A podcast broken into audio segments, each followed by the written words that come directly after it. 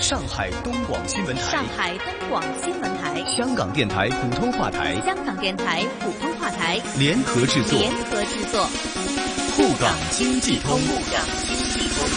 上海、香港、长三角城市群、粤港澳大湾区，以及关注沪港经济发展的海内外听众朋友，欢迎您在每周同一时间收听由上海东广新闻台、长三角之声、香港电台普通话台联合制作的沪港经济通。大家好，我是上海东广新闻台长三角之声的主持人高松。大家好，我是香港电台普通话台的主持人刘明正，很高兴能够在节目当中为大家分享最新的香港及粤港澳大湾区城市群的资讯，并且与大家一起关注上海大都市圈以及长三角城市群的发展现状。让我们马上把时间交给高松，介绍本周上海方面的经济焦点。好的，谢谢明正。我们来关注本周上海方面。记者从近日举行的市政府新闻发布会上获悉，上海正加速创建首个中国邮轮旅游发展示范区。据悉，面积达一千六百平方米的国内首家邮轮港进境免税店，预计将在第二届进口博览会前正式开张运营。未来，上海将打造邮轮母港中国标准体系、邮轮旅游协同创新体系、邮轮全产业链生态体系，并建立邮轮高质量发展政策体系。目前，宝山已经与中船集团、地中海邮轮等业内翘楚建立紧密合作关系，未来有望在全国率先形成一条真正覆盖上中下游的千亿级邮轮全产业链。据悉，通过电子扫码，大大压缩了旅客进港时间。目前进港时间为一小时，通关时间从十五秒压缩到了三秒。今年下半年，宝山吴淞口码头 T 二航站楼将设置自助直船机，乘客凭护照、身份证即可自行打印登船证。此外呢，十月九号到十一号，上海将举办二零一九 C Trade 亚太邮轮大会，这是上海连续第四年举办这一大会。记者从中国铁路上海局集团有限公司了解到，长三角铁路中秋国庆运输方案日前出台，两节运输期间预计发送旅客三千七百二十五万人次，铁路部门计划增开超过一百一十对旅客列车来满足高峰的客流需要。铁路部门梳理了今年中秋国庆运输的五大特点，及两节期间客流持续高位运行，增开列车超过一百一十对，投入运力创新高；二十一个车站幺二三零六旅客服务中心启用，新增一百零四台刷脸进站设备投入使用，以及动力集中型动车组列车全部实现在线扫码。铁路部门还有三项提醒，分别是候补购票可提高买到火车票的几率；电子客票无纸化出行需走对通道，至少提前一个小时到站，按乘车规则有序出行。好的，以上就是本周上海方面的经济焦点，把时间交给香港的主持人。好的，谢谢。让我们来关注到在香港方面。香港经济面临内忧外患，而失去了增长动力。政府在十五号的时候推出了近两百亿元的纾困措施，预料对于经济增长的提振做出达到百分之零点三的作用。对于有人认为措施不足以应对目前香港经济状况，政府经济顾问欧锡雄表示。这些的措施目的主要是令到市场气氛好一些，帮助中小企业增加资金流动性和开拓新的市场，避免经济陷入了衰退。他也在记者会上承认，目前香港市场下行压力非常的大，相关的措施可以减少风险，但是未必可以完全抵消相关风险。又指今年上半年的时候，经济大部分时间都是受到外围情况，比如说中美贸易战的一个影响。受到政府修订逃犯条例所引发的一连串社会事件影响，内需疲弱。踏入下半年，香港的零售、旅游以及餐饮等等都出现了放缓。八月首十天的访港旅客人数已经按年录得超过三成的跌幅。业界也估计，七月和八月份的零售销售额有双位数的跌幅。至于去年起，投资开支气氛逐步减弱，已经连续三季下跌，出口也受到贸易战的影响，第三季经济增长可能会按季出现负增长。而他也说到，下半年经济出现负增长的机会是存在的。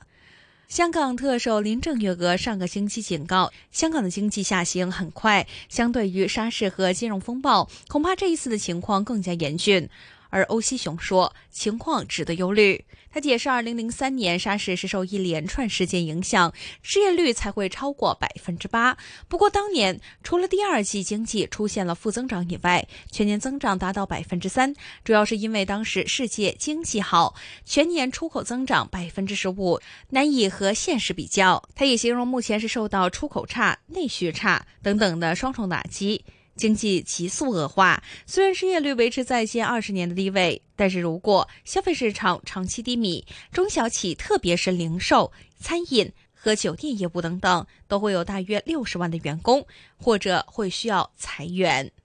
好的，以上就是本周香港方面的经济焦点，再把时间交给上海方面的主持人，来关注上海大都市圈和长三角城市群发展的最新话题。沪港经济通，沪港经济通。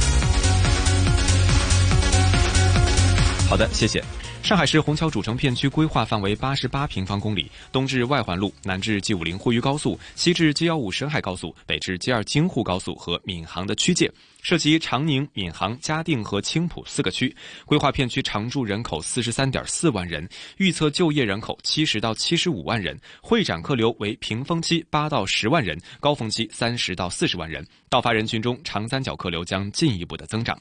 规划建设用地面积有七十二平方公里，建筑总量控制在四千九百万平方米以内。加大新建住宅中租赁性住房的配建比重，规划租赁房占新增住房总量不低于三分之一，规划新增住宅中小套型占比不低于百分之八十。虹桥主城片区强化区域机场群间分工协作，进一步拓展国际航运服务功能，强化虹桥枢纽城际服务功能，提升虹桥主城区对长三角的辐射带动作用。虹桥主城片区重点加强服务长三角的区域级文化、体育、医疗、行政设施及专业开放型大学，规划至二零三五年，面向长三角的区域服务设施不低于十处。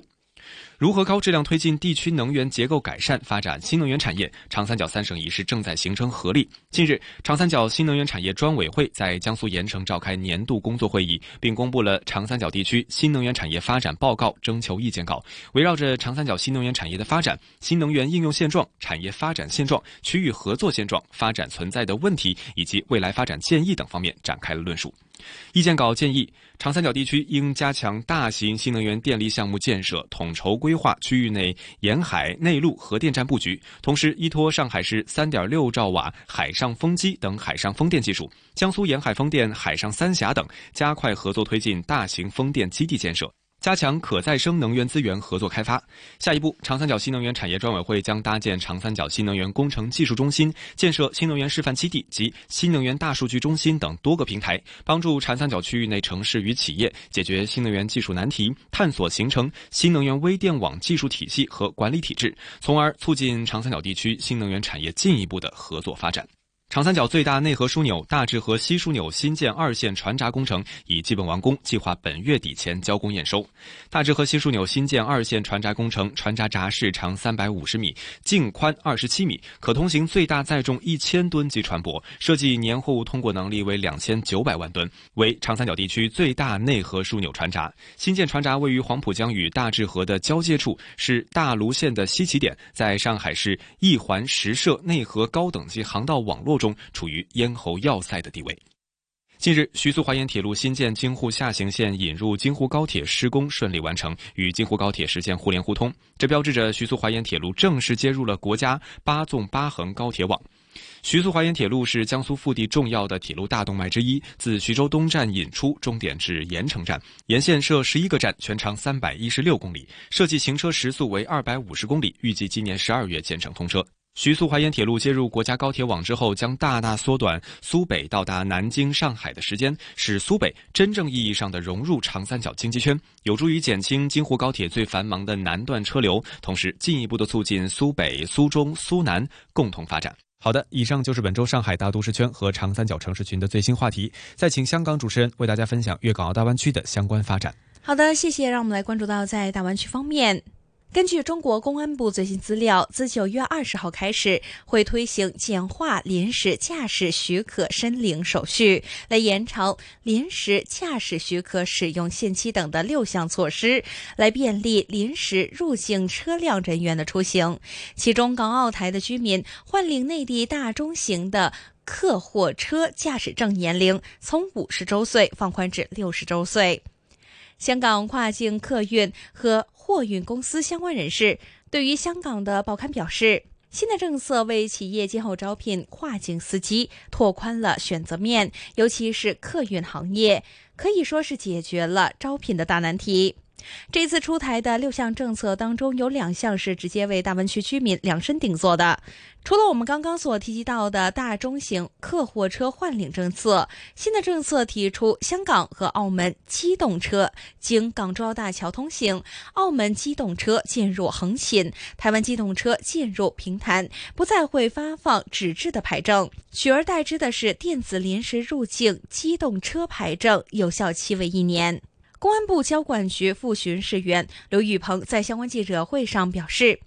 面向了港澳台居民和车辆的措施。目的是在延长港澳台人员驾驶车辆的工作年限，增加就业机会，来保障改善民生，来促进港澳台和内地物流运输发展，进一步优化提升进入内地的车辆牌证服务管理，又可以方便到香港、澳门、台湾驾驶人士在内地驾驶，更好的服务促进港澳台和内地经贸发展和人员的来往，促进粤港澳大湾区、平潭综合试验区等等的发展。让港澳台居民更加便捷、全面的了解内地，提供更多发展机遇，共享发展成果。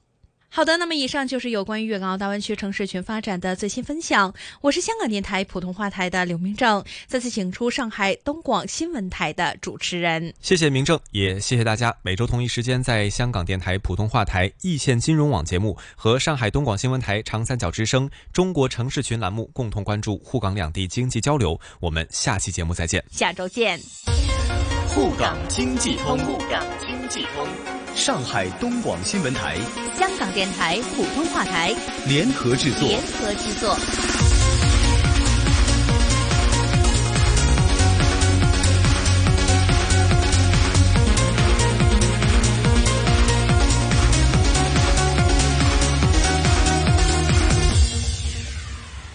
好的，刚刚我们听到。